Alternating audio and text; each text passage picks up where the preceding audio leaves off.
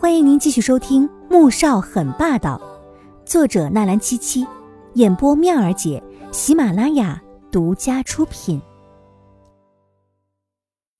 第一百九十集。可是现在想到穆恩恩干的好事儿，他也跟着来气。嗯，跟我回家，大哥有事要问你。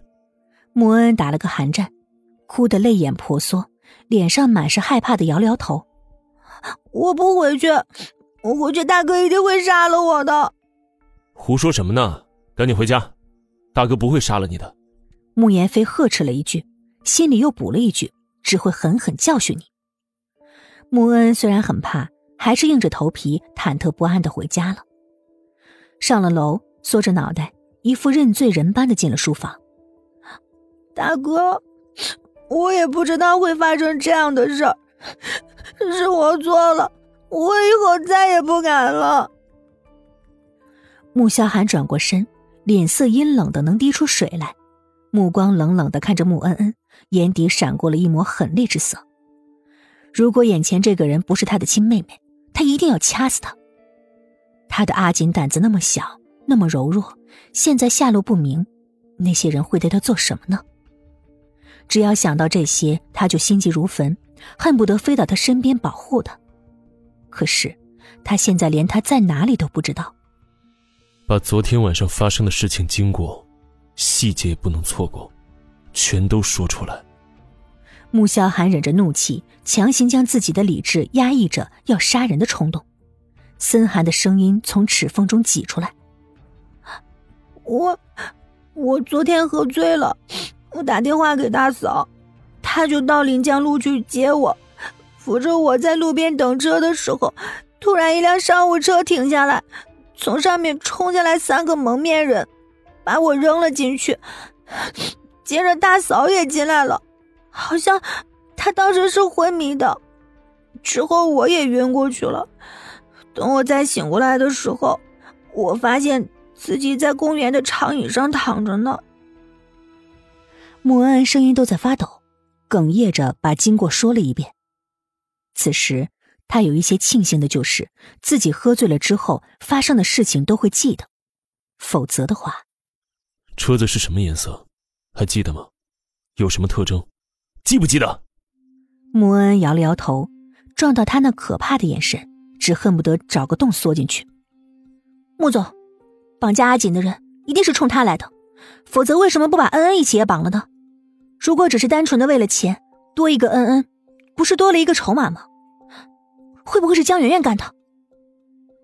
米乐乐一早就跟过来了，进来之后几乎没有吭声，等穆恩恩说完，才把自己的猜测说出来。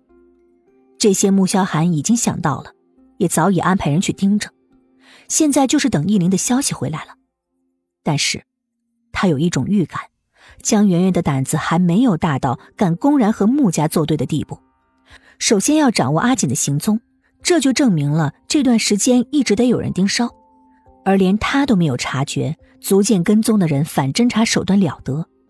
再则，阿锦是临时起意出去的，但是绑匪敢开着车明目张胆的在临江路那种人流聚集的地方绑人，猖狂到令人发指的地步，背后怕是有很大的势力靠着吧。而这些年和穆家生意上有仇的比比皆是，可是若真的只是为了寻仇，问题也就绕回到米乐乐刚才所说的，为什么不将穆恩恩一起绑起来呢？毕竟恩恩可是穆家的千金。虽然现在没什么头绪，但这样一来范围就缩小了。不是寻仇，也不是为了钱，那背后有势力靠着的会是谁呢？冷冻柜里，季如锦缩成一团，身上凝成了冰霜，目光涣散。门忽然被打开。他反应缓慢的抬起头来，连动一动的力气都没有了。阳光从门口照进来，温暖的感觉让他忍不住向门口移动。就在他爬到门口，突然一脚便被踢了回来，直接踢中他的胸口，将他给踢回去了。苏振宽站在那儿，看着这一幕，心中十分解气。季如锦，这就是你敬酒不吃吃罚酒的下场，怎么样？签字吗？季如锦已经感受不到疼了，只有冷，刺骨穿心的冷。他觉得自己快死了，再待下去可能真的会冻死。我不签，我死也不签。可是，如果为了活下去而签了那份离婚协议，就算他真的能活着回去，不但要背上婚内出轨等诸多骂名，还要连累到小杨哥，那岂不是比死还难受吗？